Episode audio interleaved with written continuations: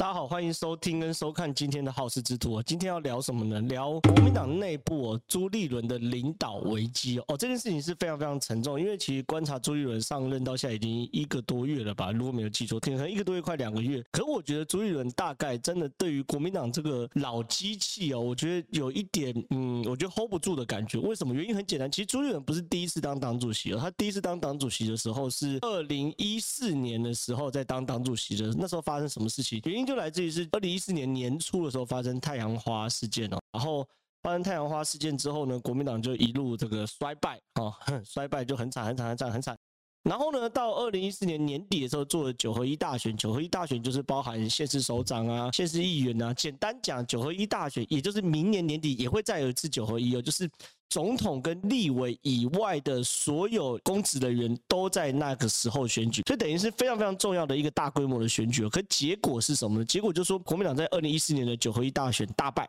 那大败的过程中呢，那时候的马主席叫做马英九就下台了。那马英九下台之后呢，换朱立伦上任当党主席。那是朱立伦第一次当党主席哦。可是照理来说啦，这次朱立伦应该是第二次当党主席，他应该更游刃有余啊，对不对？照理来说嘛，因为一回生二回熟嘛。可是其实我发现说有很大的差别，就是二零一四年朱立伦第一次当党主席的时候，他那时候是。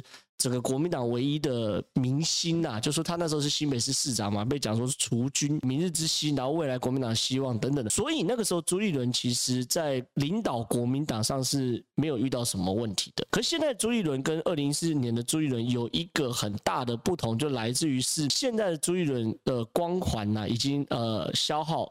不敢讲消耗殆尽，但是消耗了非常一大半哦，包含说二零一六年他选总统的时候拿到票数，其实坦白讲并不理想，这是一个。那第二件事情是朱立伦后来二零一八年新北市市长卸任之后呢，到二零二一年这三年，他有一大段的政治空窗期哦。这一大段政治空窗期里面，朱立伦并没有特殊的政治角色，甚至其中还包含了二零二零年国民党的总统初选哦，朱立伦选到第三名哦，就等于是输在。呃，韩国瑜跟郭台铭之后，所以说等于是朱立伦是一而败，败而三啊，三而竭啊，所以说一而再，再而三，三而竭这种感感觉了。那这一次呢，朱立伦能够当党主席，当然是有很多地方派系的妥协跟协调，最后才会有朱立伦现在这样的状况。所以呢，某种程度，朱立伦其实弱势党主席。弱势党主席的概念就是说，因为国民党现在很弱，那国民党现在很弱的时候，他旁边是诸侯，是各个分封在各个地方嘛，对不对？比如说严家是诸侯，傅坤萁是诸侯，饶庆龄是台台东饶庆龄是诸侯，然后云林的张家是诸侯，新北市侯友谊是诸侯，林之彪是宜兰诸侯，然后呢，台中卢秀燕是诸侯，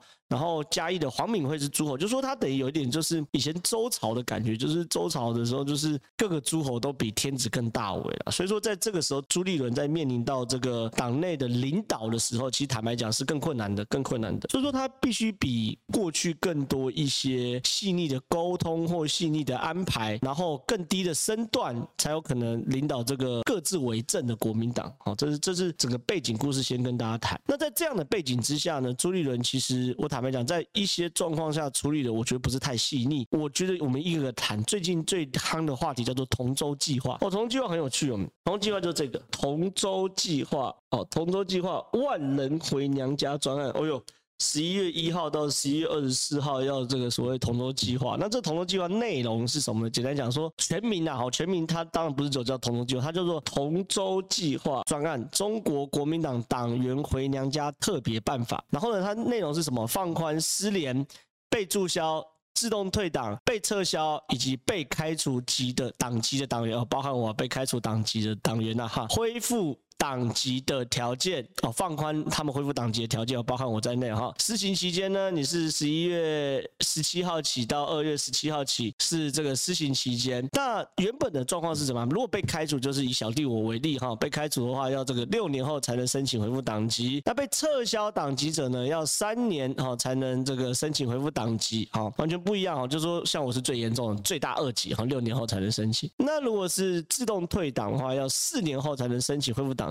这个同舟计划意思是什么东西？说，哎呦，你只要这个搭上这个同舟计划的话呢，当然这个党籍就可以减半，好，就是说比如说从六年，像我开除六年，要变成三年后就可以申请恢复党籍。然后呢，撤销的话呢，减半，原本是三年嘛，减半变一年六个月就可以恢复党籍等等的。那这个东西呢，其实坦白讲，利益良善呐。什么叫利益良善？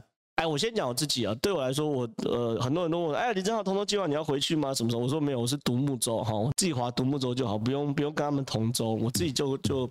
自由自在，蛮快乐。至少以此时此刻当下，我是蛮蛮自由自在，蛮快乐。所以，哎，所以这条跟我没关哈，我是单纯分析这件事情。那同舟计划这件事情呢，坦白讲，利益良善嘛。什么叫利益良善？就说，呃，朱立伦身为一个党主席，哈，身为一个党主席，他该做的事情很多，但其中一个当然就是壮大国民党嘛，对不对？他壮大国民党的前提就是说，把各个战将都找回来啊，尽有可尽尽可能的人都回来的话，那当然是最好的。可是呢，这个为什么引起一个很大争议？我我先不谈内容，我直接谈谈争议啊。争议就是以这个好，叶庆元是最有代表性的啊的最有代表性，因为叶庆元是这个前考纪会的主委，然后也是国民党内非常知名的人士嘛，这个然后也是大大律师、大律师、大律师。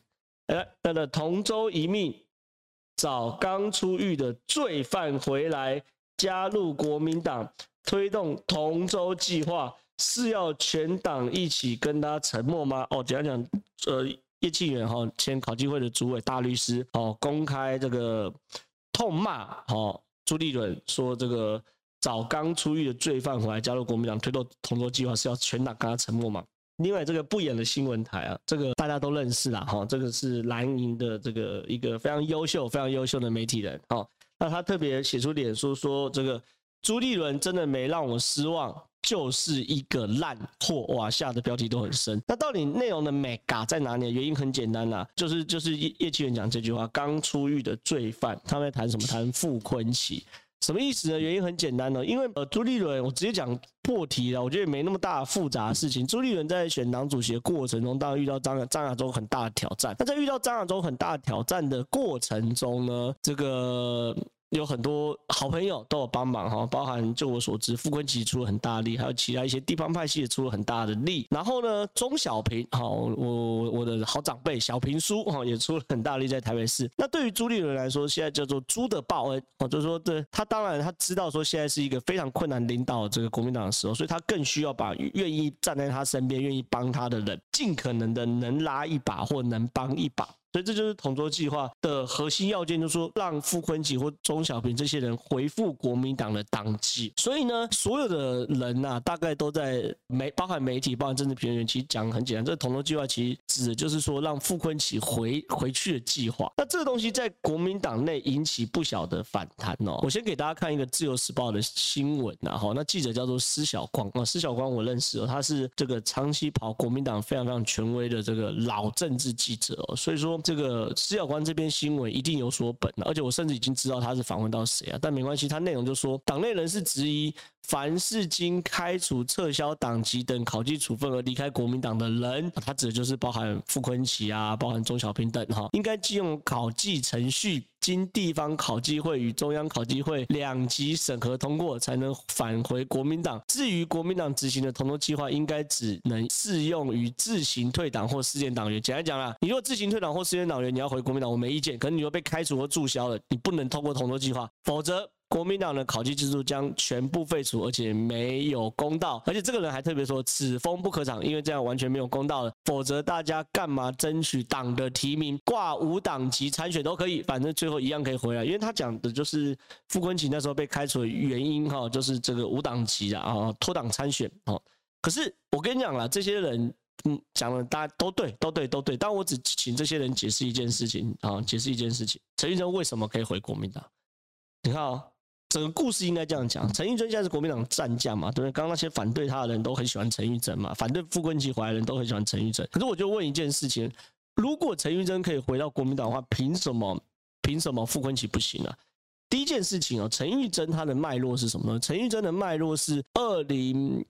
一八年的县市首长，就九合一大选的时候，国民党籍的金门县的立法委员杨正武，好，杨正武，杨正武这个选上了，好，选上了金门县县长。那选上金门县县长，然后他的立委的席次就空出来，那立委席次空出来，那当然就要补选喽。那那个时候国民党推派的补选的人选是当时金门县议会的议长，也是一个强棒。可是呢，那个时候陈玉珍是国民党的，那陈玉珍就不爽，我觉得说，哎，为什么不推我要推这个议会议长？所以呢，陈玉珍就跳出来脱党参选。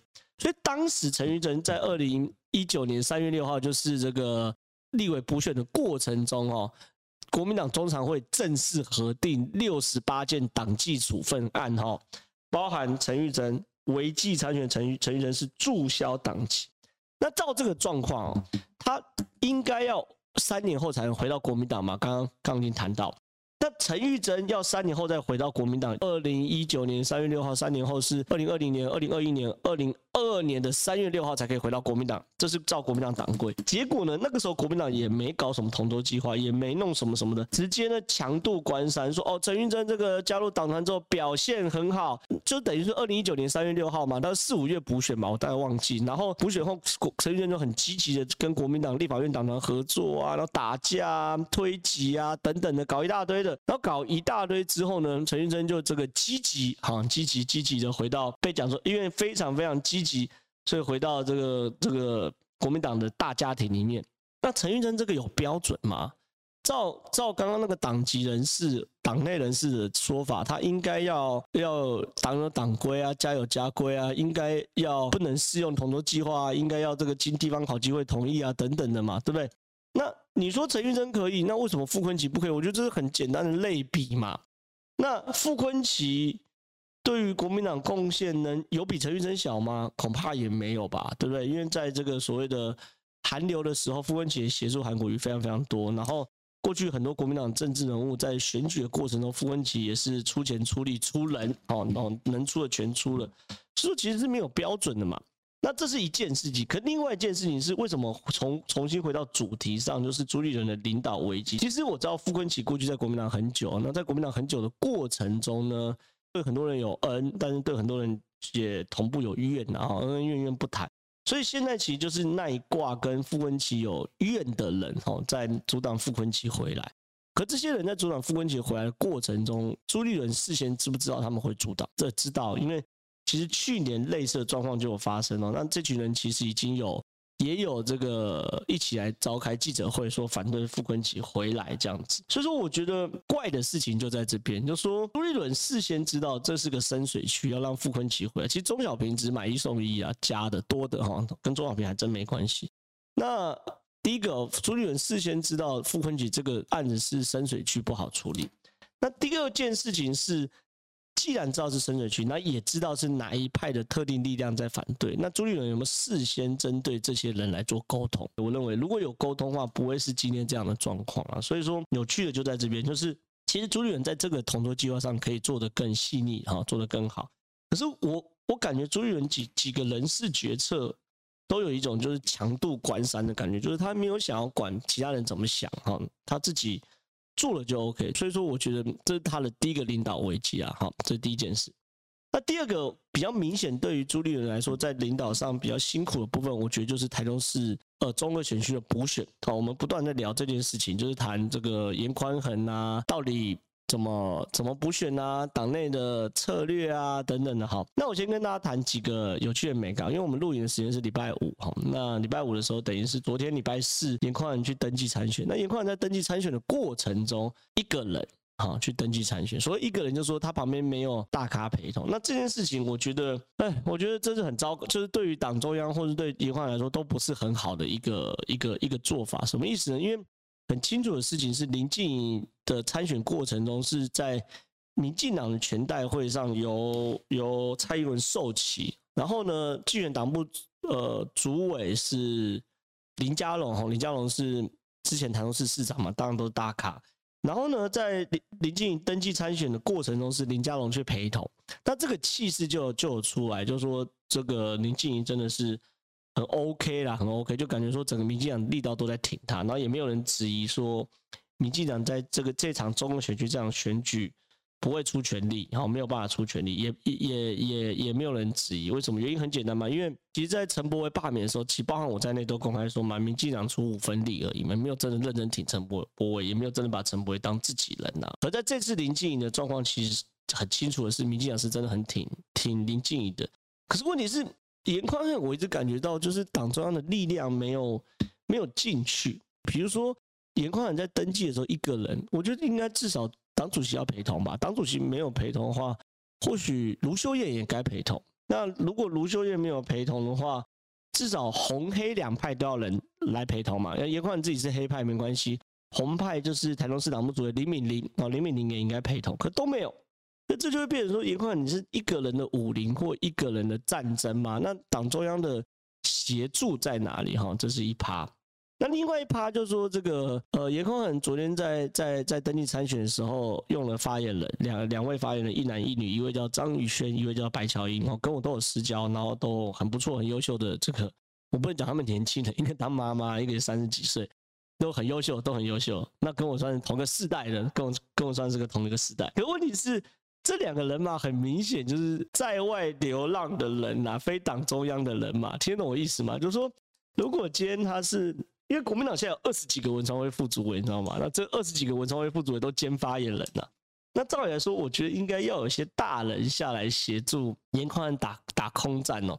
因为我也不会说这两位都很优秀嘛，张宇轩跟白乔英都是市长级的这个发言人。可是有趣的事情是什么？是现在选战已经超过市长级了嘛？现在选战已经变成这个选战已经升温到总统级的这个选战了。所以说。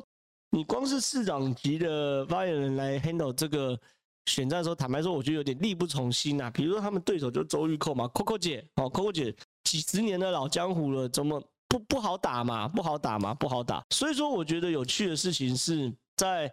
登记的时候没有看到太多党党中央的奥员，在在选举的过程中，实物上人事安排也没有看到过，也没看到太多党中央的奥员，所以就是感觉严宽恒是一个人啊。可是问题是，当严宽恒一个人的时候，不管严宽恒选输了，严宽恒会感激朱立伦吗？绝对不会。啊，选赢的颜宽恒会感激朱立伦吗？绝对不会嘛。那选输了颜宽恒会怎么，或颜家会怎么看待朱立伦？哇，那这两子其实就非常非常深了嘛，对不对？甚至是你在立委参选中也没有看到这个颜颜宽恒有一个明确的主轴嘛，对不对？民进党主轴就相对明确，就是杀杀杀杀杀哦，对，杀到底杀到底。可是整个立委选战，颜宽恒的主轴是什么？其实坦白讲。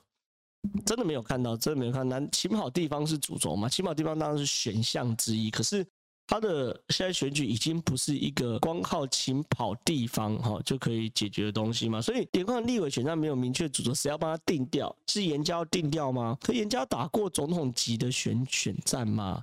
也没有，对不对？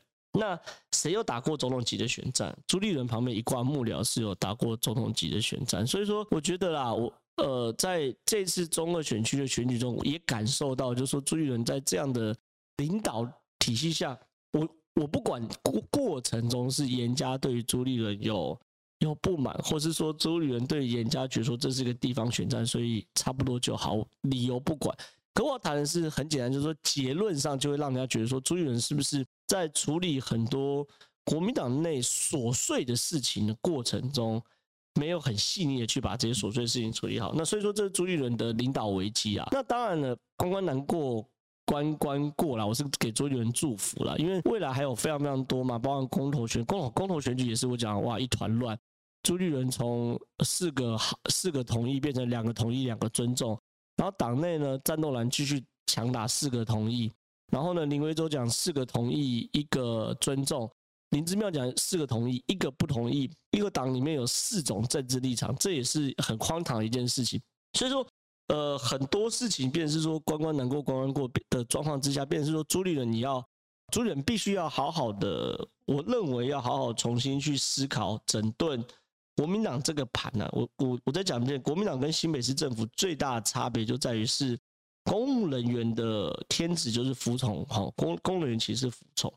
所以说，朱立伦在新北市，他确定一个目标跟方向的时候，大家都会往前冲，这是完全没有疑义的哈。那政党不太一样，政党的本质是帮派啊，帮派是妥协跟利益交换哈。我坦白讲，真的蛮黑暗。那你如果在妥协跟利益交换然后共治的状况没有做好的话，坦白讲，我觉得会越来越辛苦，越来越辛苦。所以说，这些是我对朱立伦这个领导危机的分析啊。当然，身为曾经跟他合作过的一个人啊，我说我啦，我是希望朱立伦可以真的把国民党好重新复兴起来，否则。